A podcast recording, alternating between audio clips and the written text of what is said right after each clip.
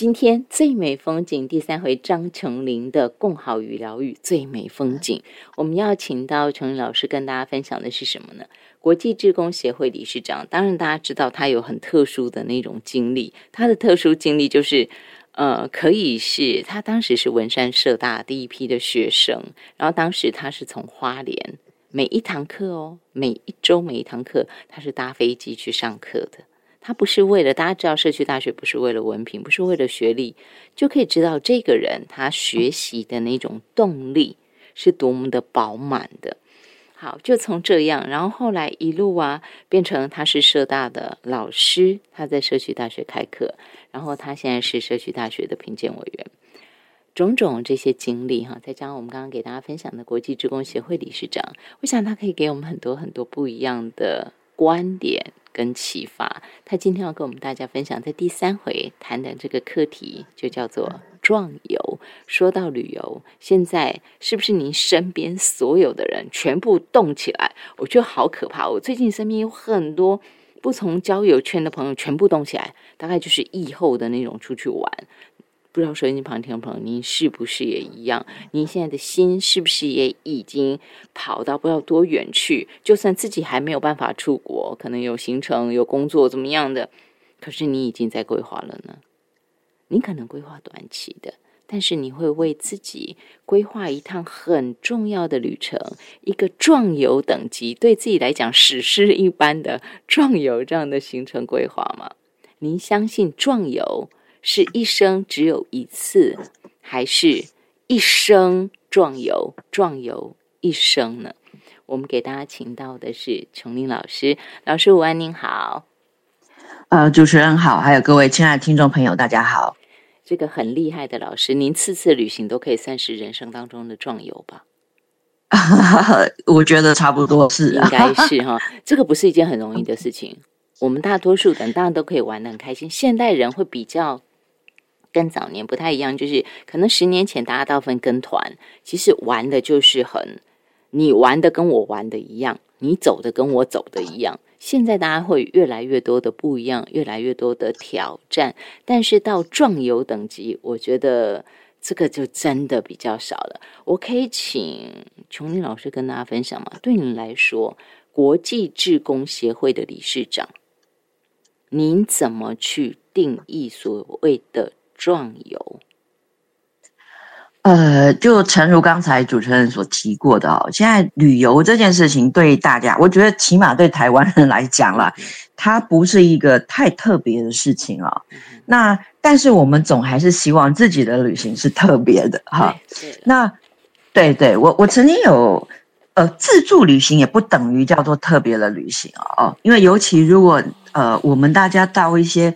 观光产业非常非常成熟或发达的国家，你会发现，即使你你是自助了去，你还是会掉进那个产业链里面了。这样怎么办？老师，对不起，我先打断一下。我最近身边就有一些朋友，他们就是那种自助旅行式的，然后他们真的有做功，是有做功课的，行前是有做功课的。但是你现在这样一讲，我突然发现，对，尽管有做功课，但基本上还是在那个旅游产业链里头。是，尤其你去的那个国家，如果它是一个比较成熟的产业，呃，以以观光作为成熟产业的话，你几乎逃不出那个里头。我我举一个例子啊，有一回我们跟几个朋友，那我们其实目标是要去印度当志工嘛，但是因为前面有一点空档，所以我们就在泰国就留个一两天哦，等于是说有一点歇脚的意思。那结果呢，我们想说四个人刚好就叫一台计程车嘛。那这个就是你路上随便招的，你也不是说，呃，做那种当地的 tour，不是啊。好，那前面当然就会按照我们希望说去哪里去哪里，但是中间这个司机又突然会跟你说，啊，可不可以拜托你们哈，我等一下载你们去一个地方，你们不用买东西，然后你们就进去喝个茶，然后就出来就好了。他说这样子我我就可以有这个。呃，commission 哈哦，那我们带带客人去，对，带观光客。对，那我我很震惊，因为我想说，天哪，怎么会这样子呢？你不过就是我我任意招的一个计程车，那。怎么你都会出现这样的一个行为哈？那当然我们也可以拒绝了哈，但是我们台湾人可能就是不好意思嘛，而且呃，因为那次行程就是有四个人，然后有男生也有女生，如果全部都女生的话，可能我们会觉得哎，这样好像不太安全哈，所以我们还是就是去去去走了这样一下，可是那个感觉是不舒服的，因为等于是说你的你的计划被打乱了哈，虽然他并没有。耽误我们很久，而且我们真的也没有买东西。可是那就让我有一个思考，就是说，哦，那如果你在某一个这样的国家，我讲的是泰国哈，那其实像很多国家其实都是哈。那如果你不希望这个样子的话，或者是说你好像去到哪里，你怎么都到处都是看到人，去那个你认为一辈子该去的地方，怎么你看到了好多好多观光客？那。但是大家也都是自助来的，对对对，所以那那那怎么办呢？哈，那我我想，当然我们今天旅行也不是故意要去哗众取宠，跟人家不一样。那我们就会回来去思考说，那旅行到底对我们是一个什么样的？它到底是扮演一个什么样的分量？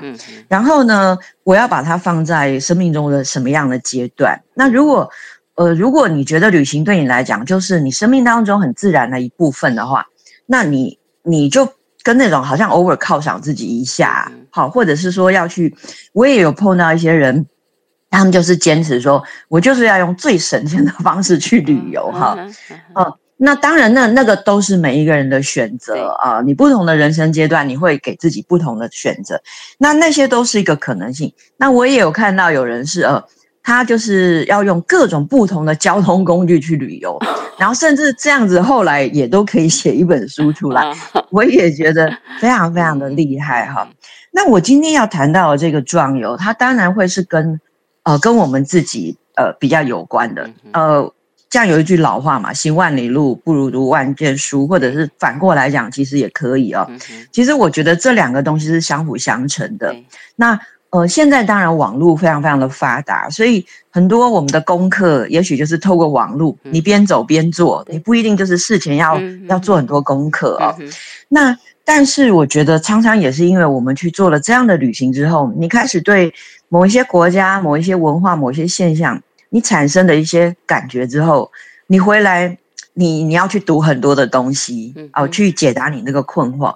所以我一直觉得这两件事情。就大概就是相辅相成啦，好，它不会是哪一个比较重要，哪一个不重要这样子哦。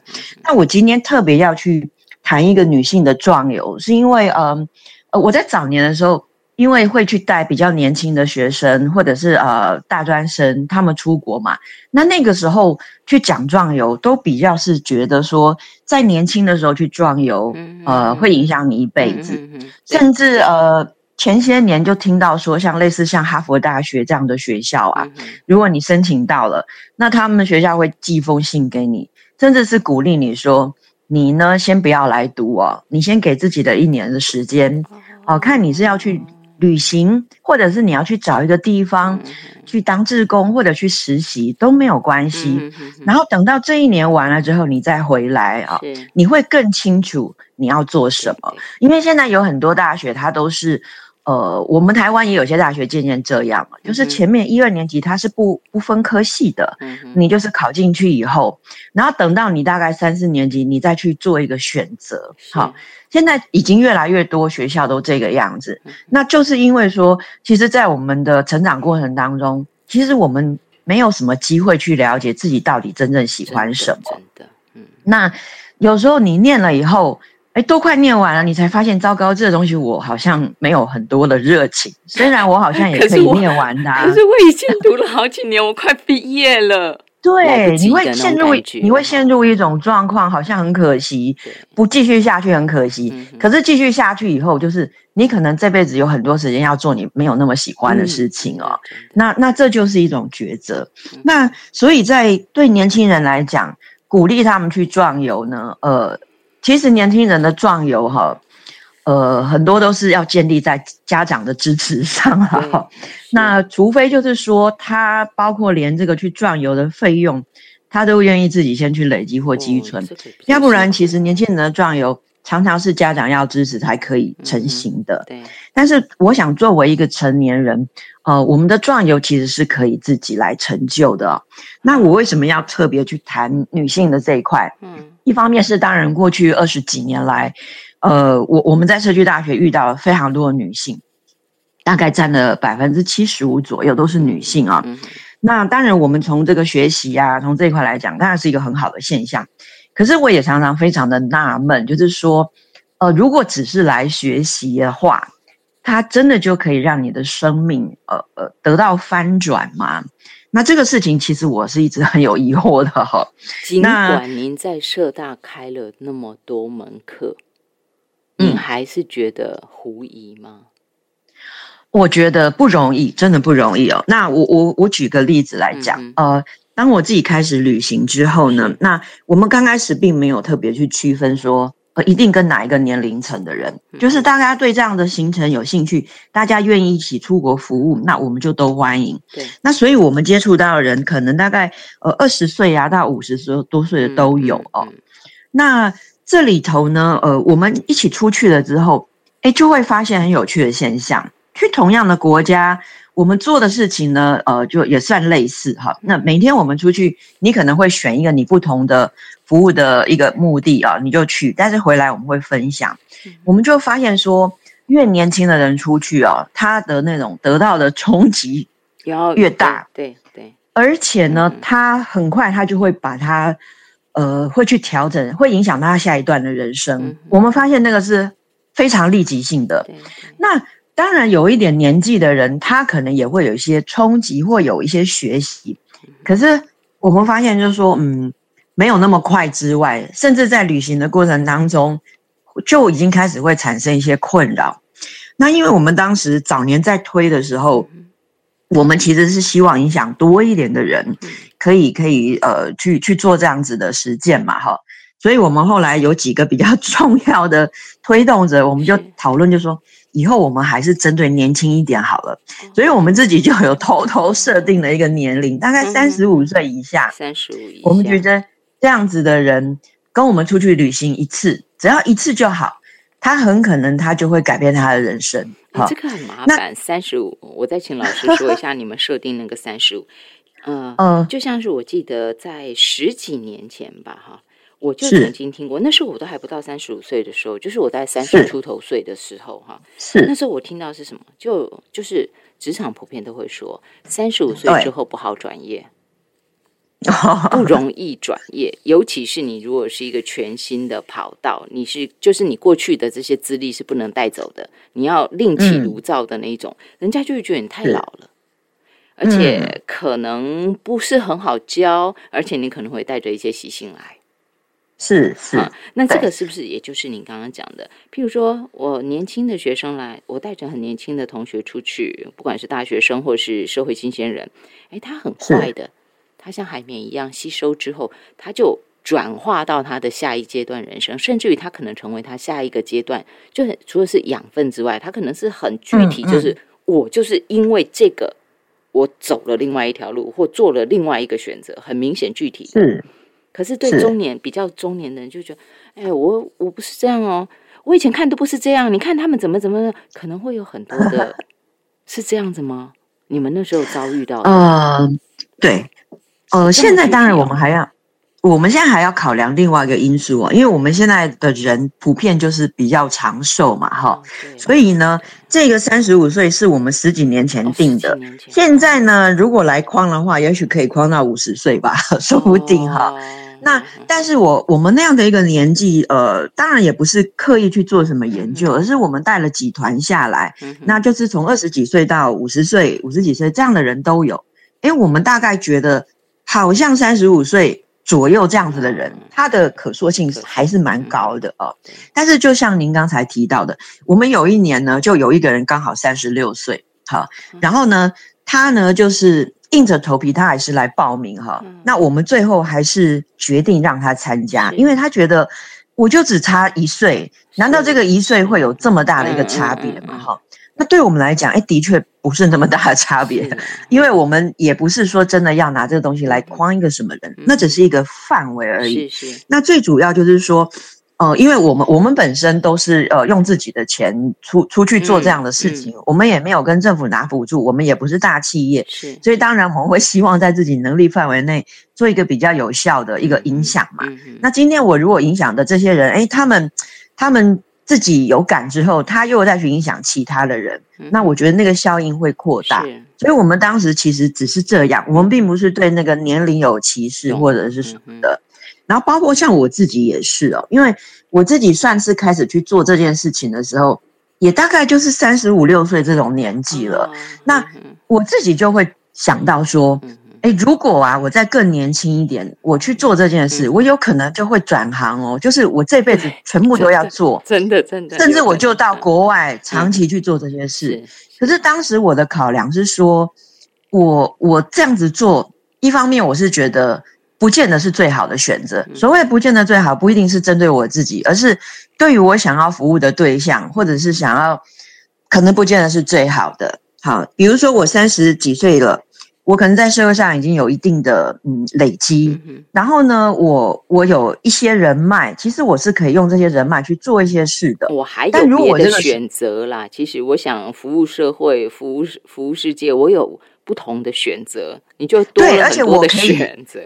而且我可以帮那些比我年轻的人，我讲白一点是这样，对对。但是如果我在这个时候我选择 cut 掉，我全部都不要的话，我可能会先变成一个需要人家先帮我一点忙的人，因为我们毕竟毕竟就是归零了嘛，哈。那所以在这里的话，我我觉得大部分的人是很难这样子一刀两断的，一切两断，非常的难，所以我们就会去想一个折中的办法，就是说好那。我们现在已经觉得想要做这个事情了，可是我不可能跟过去一刀两断。我们折中的办法就是说，那我就是出国的时候，我我在旅行的过程当中，我也可以结合公益。那似乎他好像有满足到我的那样的一个想法。对，可是我又不需要跟我的过去的生命一刀两断。所以，所以这样的东西会被推是这样。那我现在再讲回来，我为什么要去强调女性的壮游啊？那呃。那虽然我我我我刚刚有讲到嘛，呃，我们就是在三十五岁以下的，但是三十五岁以上的人也会跟我讲说，哎呀，秋林老师，你不要排斥我们嘛，我们也我们也很有爱心啊，虽然我们已经有一点年纪了哈，所以我那时候就想，好吧，那我的折中办法就是我到社区大学去开一些课，然后让这些课呢，你们去了解这整个状况大概是怎么回事之后。哎，你们也可以自己来做这件事情。那我我当时的想法就是说，我希望是培养大家有独立自主的能力，可以去参与哦这样的行动，不一定要参与我们的，你也可以去参加别人，或者是世界上啊有很多国家也都在做，你也可以直接去参加国外的。嗯，可是。我连续开了三个学期哦，那三个学期其实我想教的东西都一样，但是我换了三个名字。嗯，第一个叫做“爱在加尔各答天空下”，因为这个东西就是很开宗明义嘛。呃，我们会告诉你说，如果你想要到印度去当职工的话，那你可以做些什么哈。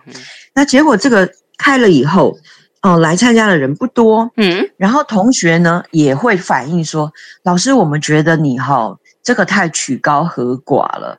那怎么说呢？他说：“其实我们每个人很想去旅游的国家都还很多，那都还没有去啊。那怎么一去就要就去当志工啊？老师，你会不会讲太远了？”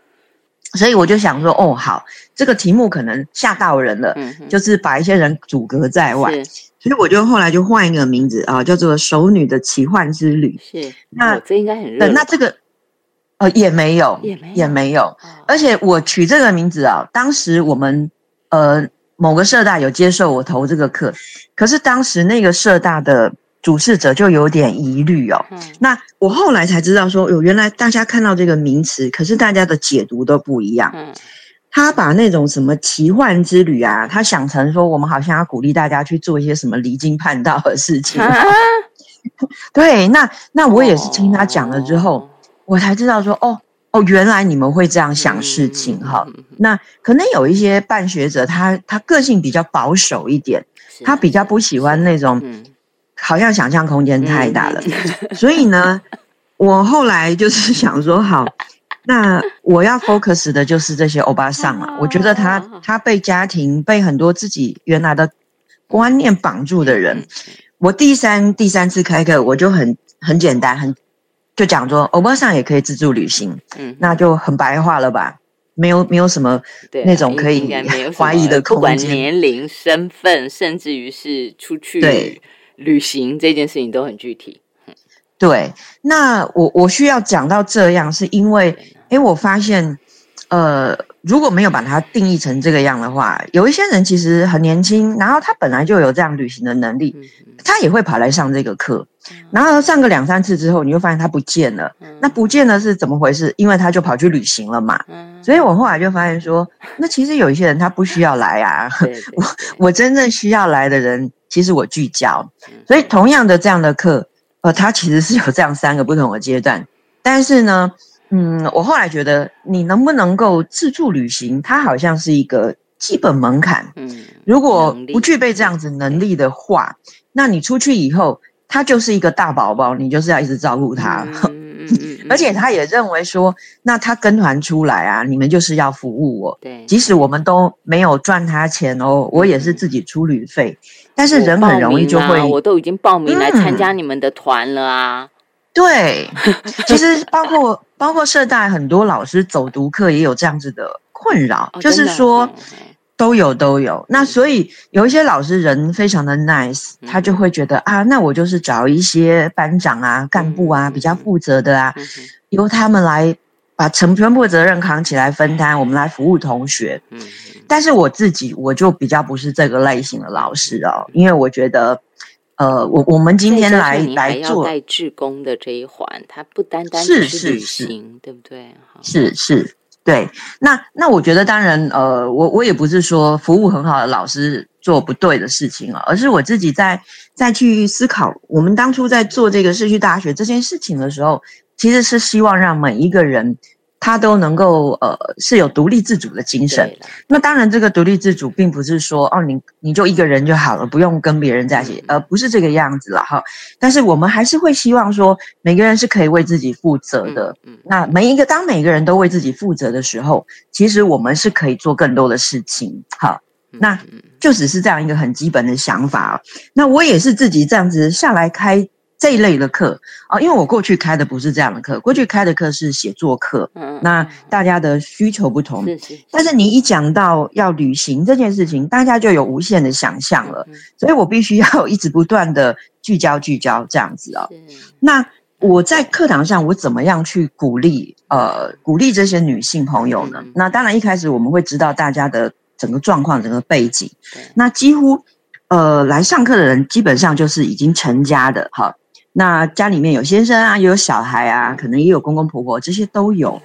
然后我我会出那种其中作业，就是跟他们说，嗯，请你们哈找某某一个县市啊，就是比如说我们是台北市啊，或者新北市或哪里哈，那你可以找一个外县市，你让你自己一个人至少两天一夜啊，自己策划一个小旅行，好，这是我给他们出的其中作业。那但是他们要。怎么去充实那个内容啊？要去哪里我都没有限制，因为我觉得你只要有跨县市就好了。你不一定要真的跑到天荒地老的地方。我一定要单身吗？还是只身去？一定要我可以跟？呃，一定要单身。好，因为因为。因为我我这个就是要求就是对对对，这就是基本门槛啊。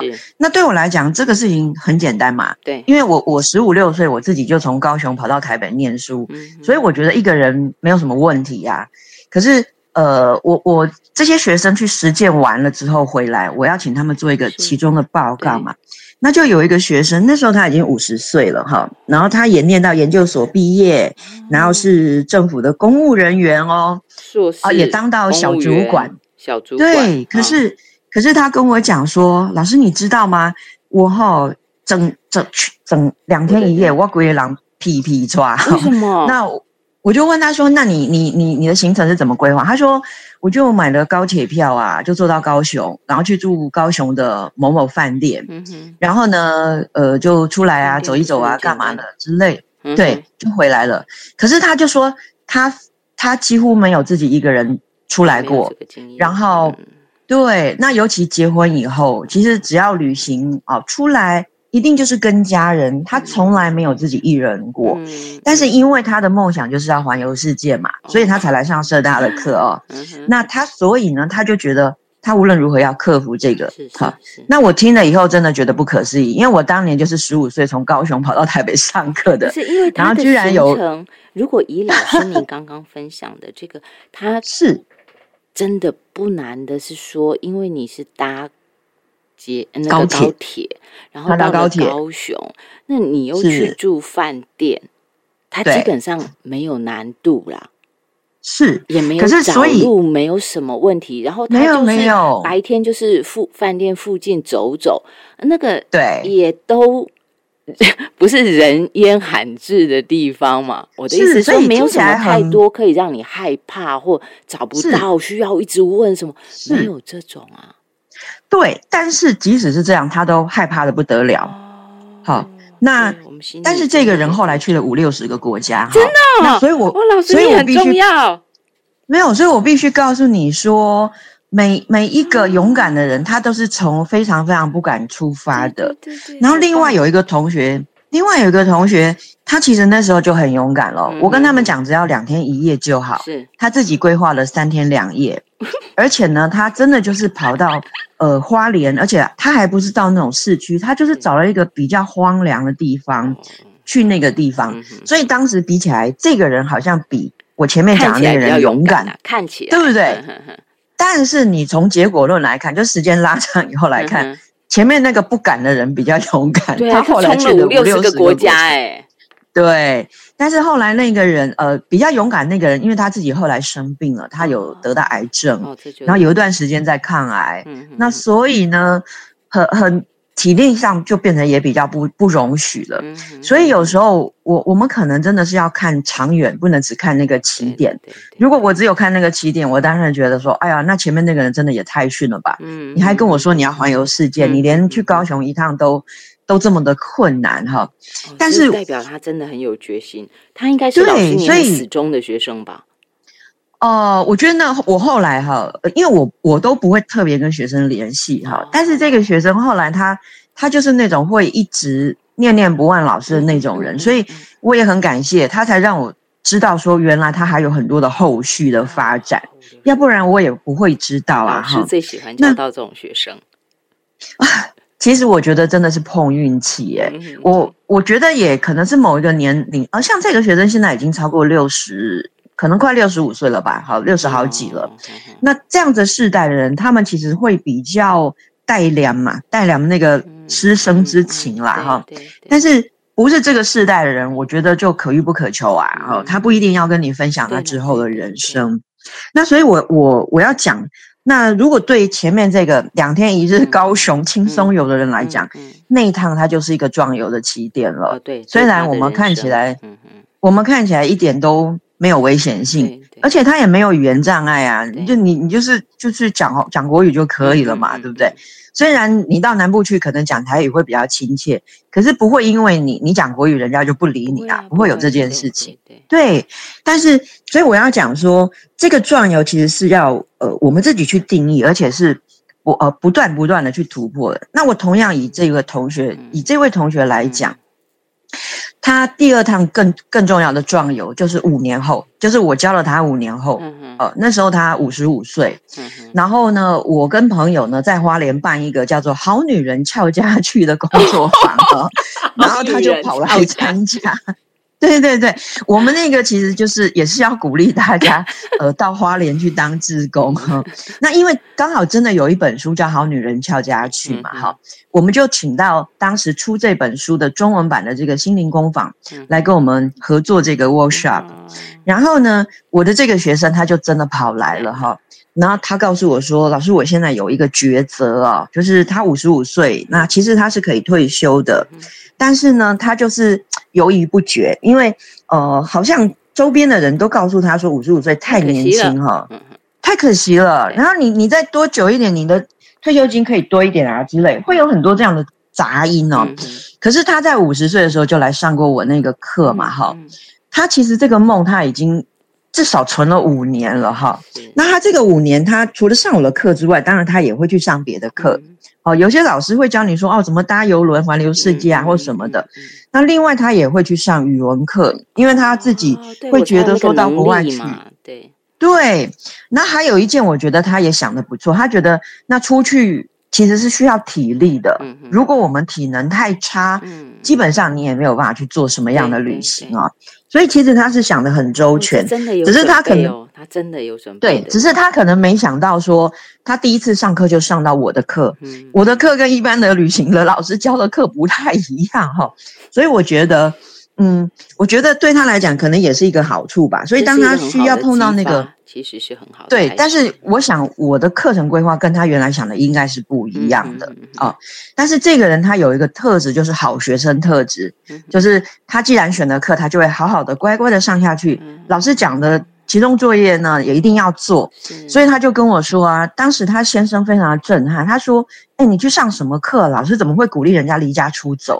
你看他先生的反应是这样哦，然后他就说。哎，没有哦，没有，我们老师没有鼓励我们离家出走，这只是一个小作业啊，我我一定要完成这样子。那可是我觉得这件事情其实对对蛮多女性来讲很重要哈。那我后来还有上一些其他的写作课，那我也会，比如说像我二零二零年到金门去 long stay 的时候，我就鼓励我的学生，哎，你们就就嘞，好来金门看我。然后我们一起在金门小旅行。等一下，这个到金门 long stay，这个我另外请您再谈下去哈。但是我想，这个我要请您先做一个小小 ending，在这一段，就是这个女子，我们看起来她就真的是在自助旅行这一块这个基础上，她各个方面的能力，她思考的很清楚，然后她就往前走。一步一步的努力跟累累积，能够在五六十个国家，这真的是不容易的事情。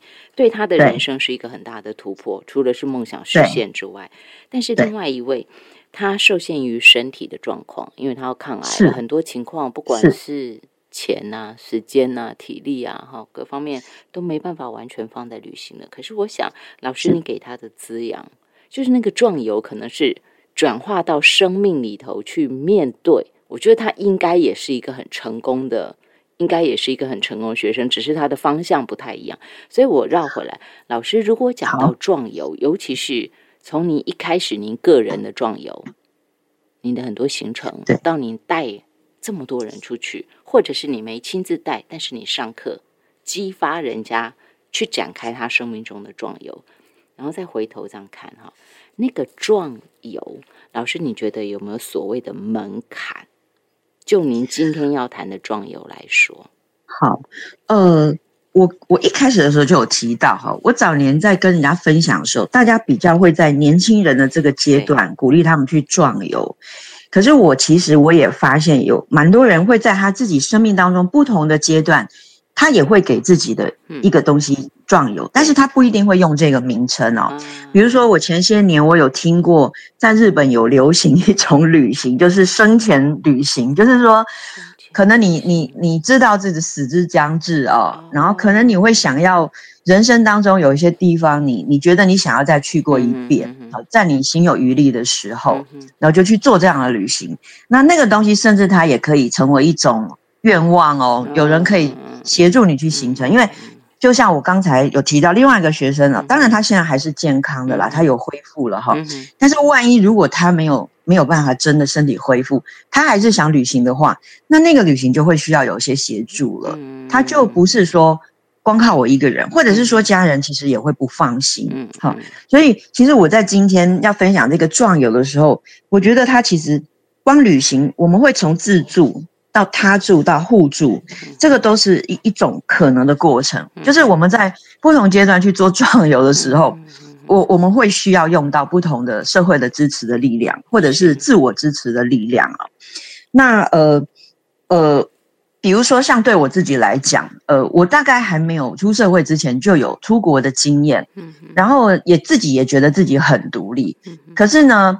当我有一天突然想到说，哎，奇怪，我好像从来没有自己一个人出国过，哎，虽然出国不是问题啊，所以对我来讲，哎，那个时候只要能够自己可以出国，他就可以达到一个壮游的门槛。嗯，但是如果对于很习惯，已经非常习惯自己一个人去出国啪啪走的这种人，那他的门槛就要拉高了，不可能以这样子的一个门槛。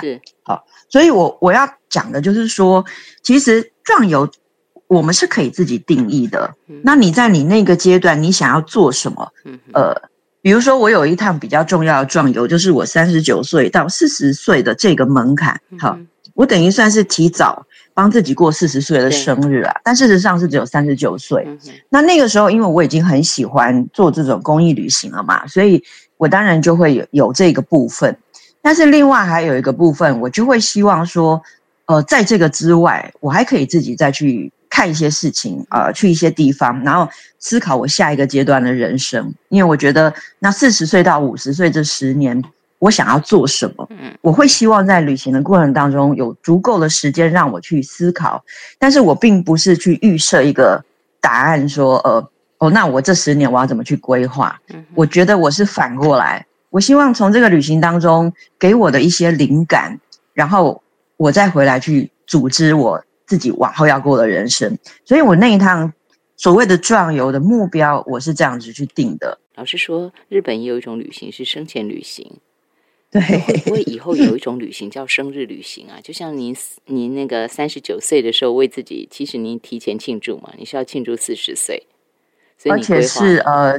而且是加长型的，就是说，我觉得生日不应该只有当天才庆祝，所以我总共用了六十六天来庆祝。好，加长型的 六十六天的庆祝行程，然后就是在旅行哦，对对对，然后在最后呃。在国外过完生日后，然后才回来，这样会不会以后大家也这样规划呢？哎，可以试试看哦，六十六天哦，但是要六十六天哦，六十六天。我们今天线上给大家请到是国际职工协会理事长，他是张琼林老师。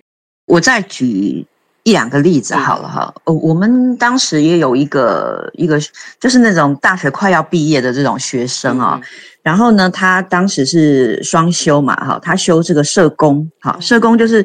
一般来讲，毕业以后可能就是会去类似像什么立新啊、伊甸啊、基金会这种地方工作的。他说：“那另外一个他就是学观光嘛。哇！那我们要出国前，他就是斩钉截铁跟我们说，他已经决定好了，他将来就是要去走观光这个行业。这比较符合正确啦，社会上的 职业选择的正确性。但是因为他是双修嘛，哈，所以他两个他他的学分他都够哈。那。我们当然就觉得哦，OK，那没什么问题。所以他那时候来参加我们这种公益旅行呢，可能他是在为他将来要投入这个旅游业做准备。啊，他可能是这么抱着这种心态来的。那可是我们万万没想到，是说他真的这样子出去旅行，也做了志工之后。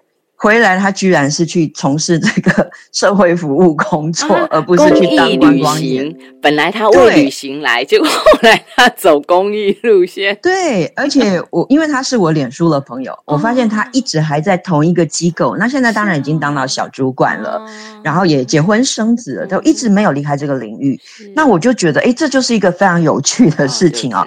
因为，因为我们其实只是揪大家来一起去做。这件事情，可是我们没有在帮他做决定，哎，所有的决定都是你自己决定的，所以我我会发现哈，其实每一个会想来参加这种公益旅行的人哈，他其实都都已经给自己先有一个基本门槛了。如果他不是一个这种属性的人的话，其实他根本就不会想来参加这种团。对，所以呢，一开始他他自己可能预设的目标不是这样，好。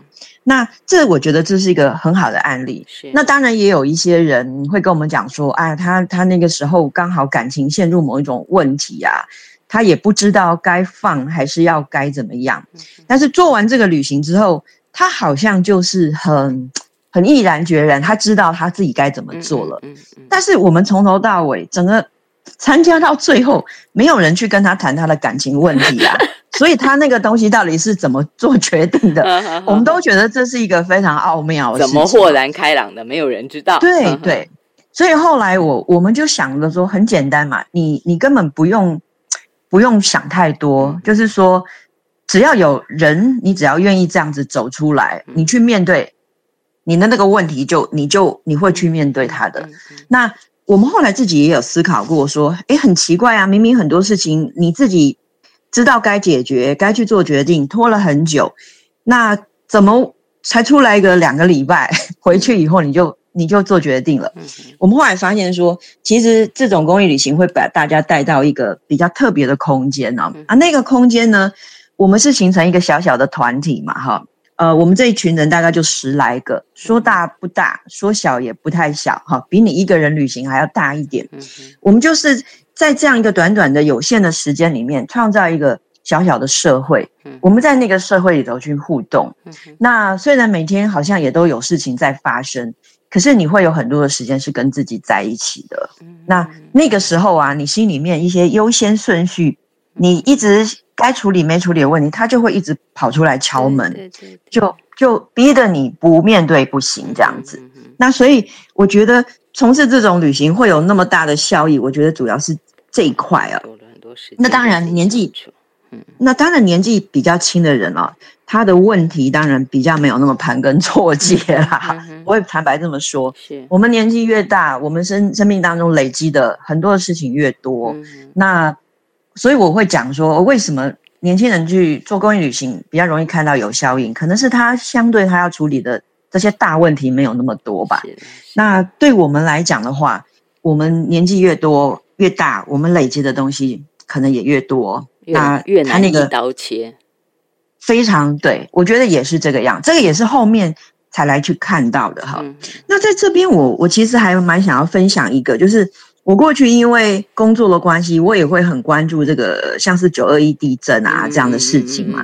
那我因为曾经长期就是持续去一个呃灾区啊，就是呃普里啊有一个菩提长青村，那它也是目前为止啊所所有九二一地震的的这个呃临时的这个安置的房，只有那个地方到现在是没有拆除的。到现在那这当然是它没有拆，它很特别的故事啊，就是。他可能就是以后再讲了哈，他没有拆，所以我我后来我只要有机会哈，可以安排这种小旅行的行程，国内的，我其实都会带到那边去去做分享。那有一年我正好就是遇到有一群日本啊。他们就是以前他们曾经经历过那个阪神地震嘛，哈，所以这个日本他们对台湾发生这个地震，他们也很关心，然后会捐钱啊，捐一些物资，他们甚至会带这种大学生，就是来做这种志志工的服务。啊，那时候大概我们呃，我们九二一是一九九九年嘛，哈，那我大概是大概两千年初，呃，可能零一或零二零三那种时候遇到他们的，然后。这个大学很有趣哈，他不是只来一次，他还连续来了两三次。那后后来我又碰到他们，那这个老师才在讲说，那是因为他们发现第一次带学生来台湾做志工，回去以后就有意想不到的效应，就是这些可能才刚当上大学哈，还在大学部的学生，回去之后突然就不约而同出现了一个行为，就是他们会主动去关心自己的阿公阿妈。那这个事情其实是。是没有在老师他们的这个校外教学的目标里面的哈，那他们就很好奇去问这些学生，那学生当然就讲说，哎，我们来到台湾看到这些阿公阿妈以后，就让我们想到自己的阿公阿妈，就觉得哎呀，我我我好像都没有关心我自己阿公阿妈，哎，那我怎么就去关心别人阿公阿妈？他感觉好像有一点，好像有点不太对，他是不是应该做点什么？哈，那这个事情其实呃，我觉得。不是在原来的规划里头，但是它发生了。那像这样的事情，我在我们从事这个公益旅行的过程当中，其实也经常会听到。嗯，而且甚至有些人是很很立刻的，像我有一个学弟哈，他比我小很多，然后他就告诉我说，他第一次去做这样公益旅行回来之后，那是爸爸开车去载他嘛，是，那就在这样短短的好，从机场到家的这个四十分钟的路程里头，那他就。对爸爸表白了哈，因为他说平常平常其实我们爸爸比较不会跟孩子做那样子很亲密的互动嘛哈，通常就是妈妈比较比较会。对。然后呢，这个学弟呢，他就说，他就他就憋了很久，然后他终于呢还是说出口，他说：“爸爸，我我觉得哈，当我们家的孩子还不错。”然后爸爸当时有点吓到，想说。你是发生什么事？想要跟我说什么吗？你怎么突然讲这个话？这样子，爸爸也是很不习惯。嗯，然后当然他后续他就跟爸爸再多讲了一些哈，呃，他为什么会会这样子说？那当然就是跟他那一趟出去旅行哦，做志工有关。我记得那时候那个学弟他大概就是大四的这个年纪，然后后来呢，呃，毕业以后不是要当兵嘛，他就去申请这个外交替代役，然后就可以到我们的邦交国去去去服务嘛。那我觉得这个东西其实应该也都是对他有影响，因为有我知道有很多男生他会蛮逃避当兵，会想一切的办法。但是我觉得这个学弟是一个比较积极的想法，他觉得，哎，那既然要当兵，那我就来当外交替代役。那刚好他他的专长好，刚好也有符合，就也可以申请得上。那所以像这样的，虽然是一个小小的，好，比如说对自己的父母有一些感谢，或者有一些表白，那这种东西，我觉得它都是一个一个起点啦。那但是在我们要出国之前呢，我我们都没有预设会发生这些事情。对对。那我再跳回来，是为了帮助别人，因为我们讲公益旅行，其实老实说，一开始出发点你会觉得是在帮助别人，但是往往回过头来，首先先帮到的是自己。对对对，这个是我们大家共同的一个一个想法哈。那我们现在再讲回来，呃，在在旅行壮游的这个部分，呃，有一些人他一开始就是先练习，我先自助旅行嘛，哈。那自助旅行通常你是在一个比较短的。短的旅行之下，你比较可以靠自己去完成所有该完成的部分。如果你的这个旅行比较长一点，哈，比如说会到几个月啊，那你如果只光靠自己的话，那坦白说，你的成本其实是蛮高的吧？不是一般高的负担的。对，所以呢，通常如果是这个旅行长一点的话，它就比较容易会有一些自助。啊，互助的情况就会发生。好，最基本的是说，我找个伴，我有时候住宿大家可以摊一下，交通费可以摊一下，或者是我万一临时没有钱的话，钱也可以周转一下。哈，这些东西它它就会呃跟你的旅行的长度有关。但是如果你的旅行你要经常性的去做这样的旅行的话，这个他住的部分就会跑进来了。哈，就是说，其实我们在旅行的过程当中要靠很多人的帮忙。那不一定是只有认识的人，不认识的人其实他也可能会帮忙到你哦。嗯，那在这里我就要讲一个案例哦。我有认识一个男生，好，我认识他的时候他大概只有二十五岁左右，那现在已经过了五六年，他应该也超过三十岁了哈。那他就讲说，他曾经挑战自己啊，就是在在日本，呃，他就是。就只花一万块台币哈，那他他要旅行一个月就对了。嗯，那其实日本大家都知道，其实还蛮贵的哈。你去个几天，大家要花好几万块了哈。嗯，怎么可能一万块台币那个就叫要待一个月？那这么根本就不可能嘛。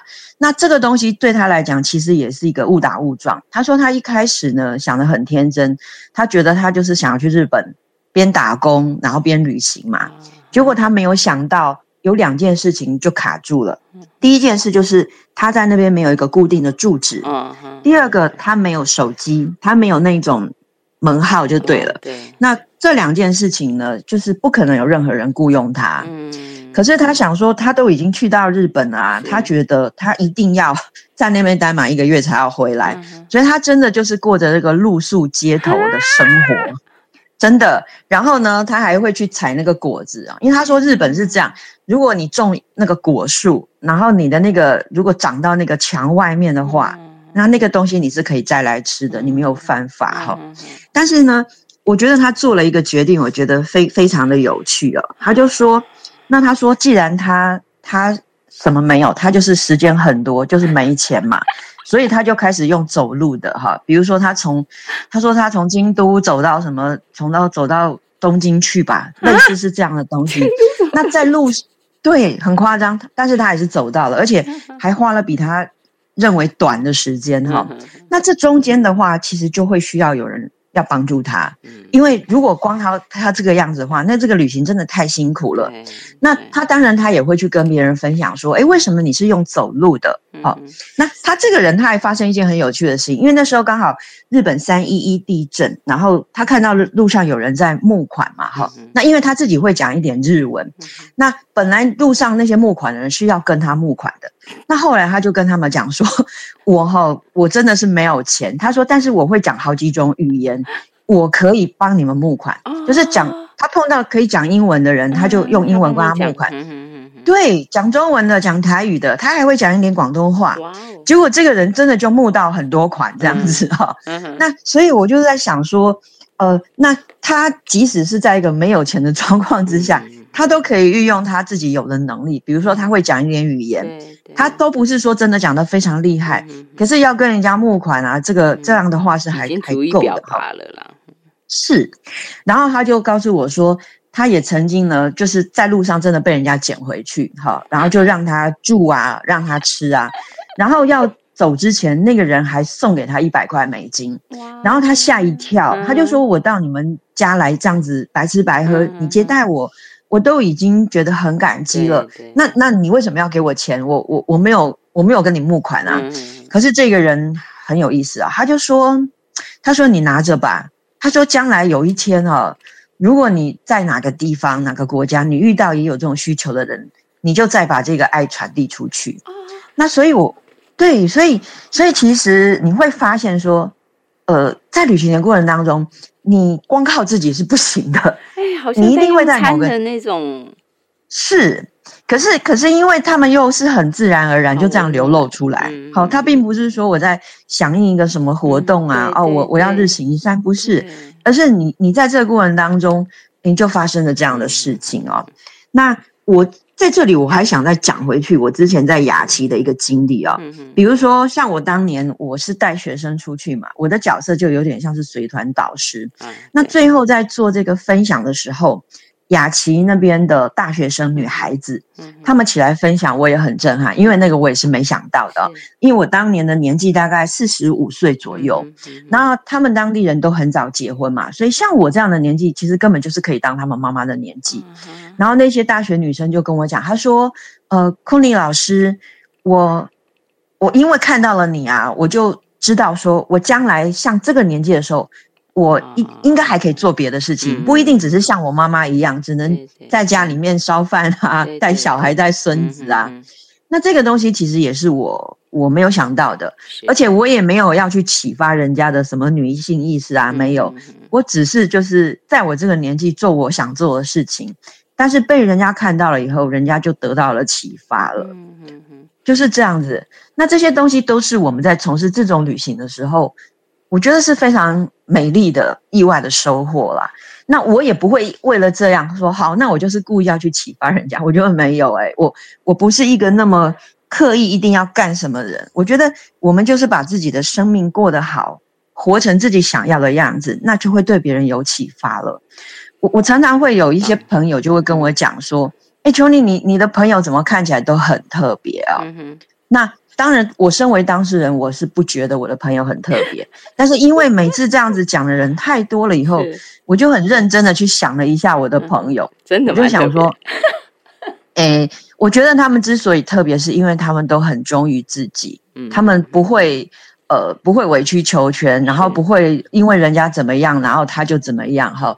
那这样的人，其实大家也会同类相吸吧，对不对？对对。那所以这样的物以类聚之后。我们当然都觉得彼此都是正常人啊，可是对于其他更广大人来看，他就觉得哦，你们这些人为什么每个人都看起来都很不一样，都很有特色这样？那所以说穿了，其实你就是忠于自己，活成自己想要的样子。那光这样其实就对别人有帮助了。哎，老师，我觉得你今天 你今天拉出来一个让我觉得很很棒的收获是。忠于自己，活成自己想要的样子。其实这不是一趟人生的壮游吗？如果你今天不要说我去哪一个国家、哪一个地方的旅行来说，生命之旅，哎，这个我觉得这很难呢。你讲的这个活成自己想要的样子，因为它是必须是日复一日、年复一年的累积，最后才会把自己打造成那个样子。他不是说我今天要怎样，明天就会变怎样。对，而且等于是说，你每每天你都在做决定，每天都在做选择，然后它最后堆叠起来，才会变成这个结果。对，这个是，所以其实，太惊人。我我们回过头来讲壮游哈，呃，我们最后要成就的当然就是自己人生的这一趟壮游嘛。那只是说，我们有时候要透过一个外在有形的所谓的旅行这件事情，它好像会跟暂时脱离平常的生活。但是我我自己觉得啦，我们在外面呃累积到的东西，最后还是到回归自己的生活、自己的生命。那他这样子才会成为我们生命的滋滋养、滋润吧？哎，老师怎么办？你今天本来还有一个一个小 小子题要跟我们讲，可是我看现在是讲不到了。那就是老师原本要跟我们大家分享说，呃，他曾经听朋友分享过，有一个女女士哈，她就是呃，觉得自己生命已经差不多到了整个状态，是可能要选择进养老院。的这样的一个阶段，结果他选择的，他不是往我们所谓的啊，我到这个年纪啊，反正我不要拖累家人啊，我就去养老院啊，他不是哎，他竟然去搭游轮。是是，那我我简单讲一下哈，因为我有个朋友，他就是每年都会有一段时间在游轮上面工作嘛，那他就是说，哎，有一个有一个太太，就是他连续好几年都遇到他，都在那条船上。那因为我朋友他他只有在船上工作很短的时间，可能就是两一两个月两三个月，那他就会很好奇说，哎，奇怪，怎么刚好都遇到他？后来他才知道说，原来他在这条船上已经住了好几年了哈，住对住了对好几年。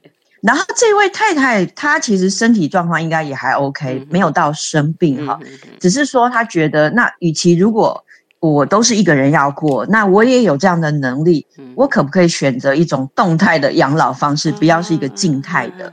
那因为我我们都知道，就是说人年纪大了，有时候我们讲话可能会重复啊，说过了自己又忘记，所以你很亲近的人就会觉得，哎呀，你怎么老是在重复？可是呢？这位这位太太就很有智慧，她说：“那反正我坐在这个条船上啊，只有我一个人是永远在这里，其他的人都来来去去啊，所以我同样的东西我可以跟很多人讲，都是新的。那我对我讲不厌，他们也听不厌哈。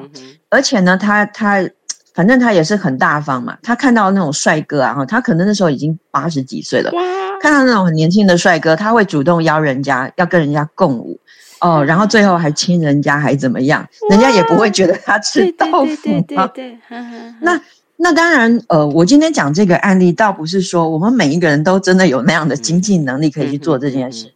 可是我觉得，我当时听到这个案例的时候，我觉得有打开，又被打开了一点的想法，就是说，诶，其实我们也不一定就是要固定在某个地方啊，哈，我们还是可以有一些移动性的。那这样的一个移动性是在我们自己能够。呃，容许的范围也是觉得舒服的范围之内。嗯，那我觉得这样子，我们我们那个老后的人是会更加的多元跟丰富一点。嗯哼哼，这个其实是这个案例当时给我的启发。那当然，我那个朋友，因为他也跟我讲，他就说，他说也有那种洗肾团啊，就是你也不要觉得啊，有些人一个礼拜要洗肾三次，他就都哪里都不能去。其实也有那样子的特别的规划。哈，对，就是。大概也不能去太久啦，可能就是那种五六天的旅行。嗯，然后第一天可能上船，你就是先洗肾嘛。那个船上有设备，有一些医疗。对，没错，他的那个他专门就是为这样的人规划的。对，然后也有相关的医护人员在船上。是是。然后然后出去大概两三天，哎，大家就安排那天晚上就不用住旅馆，就跑去住医院，然后洗完肾，第二天又开始玩。嗯，真的，我真的有朋友参加过，所以我就在想说，其实是有非常非常多的可能性哦，并不是你觉得，哎，我现在已经这样了，所以我就不能怎么样。其实只要你愿意，而且在你能力范围能达到，基本上其实是还是可以去做一些尝试的。那只要你跨出去，对你来讲，那就是一个壮游嘛，对不对？啊，老师说的真好，最棒的 ending 你已经帮我下了，只要你跨出去，就是最好的壮游。每一个人不用，我不用比旁边的人怎样，只要我跨出我自己的那一步，就是属于我人生、我生命当中的壮游了。我们今天先上给大家请到的是国际职工协会理事长，他是张琼林老师，跟大家分享生命中的壮游。谢谢琼林老师，谢谢。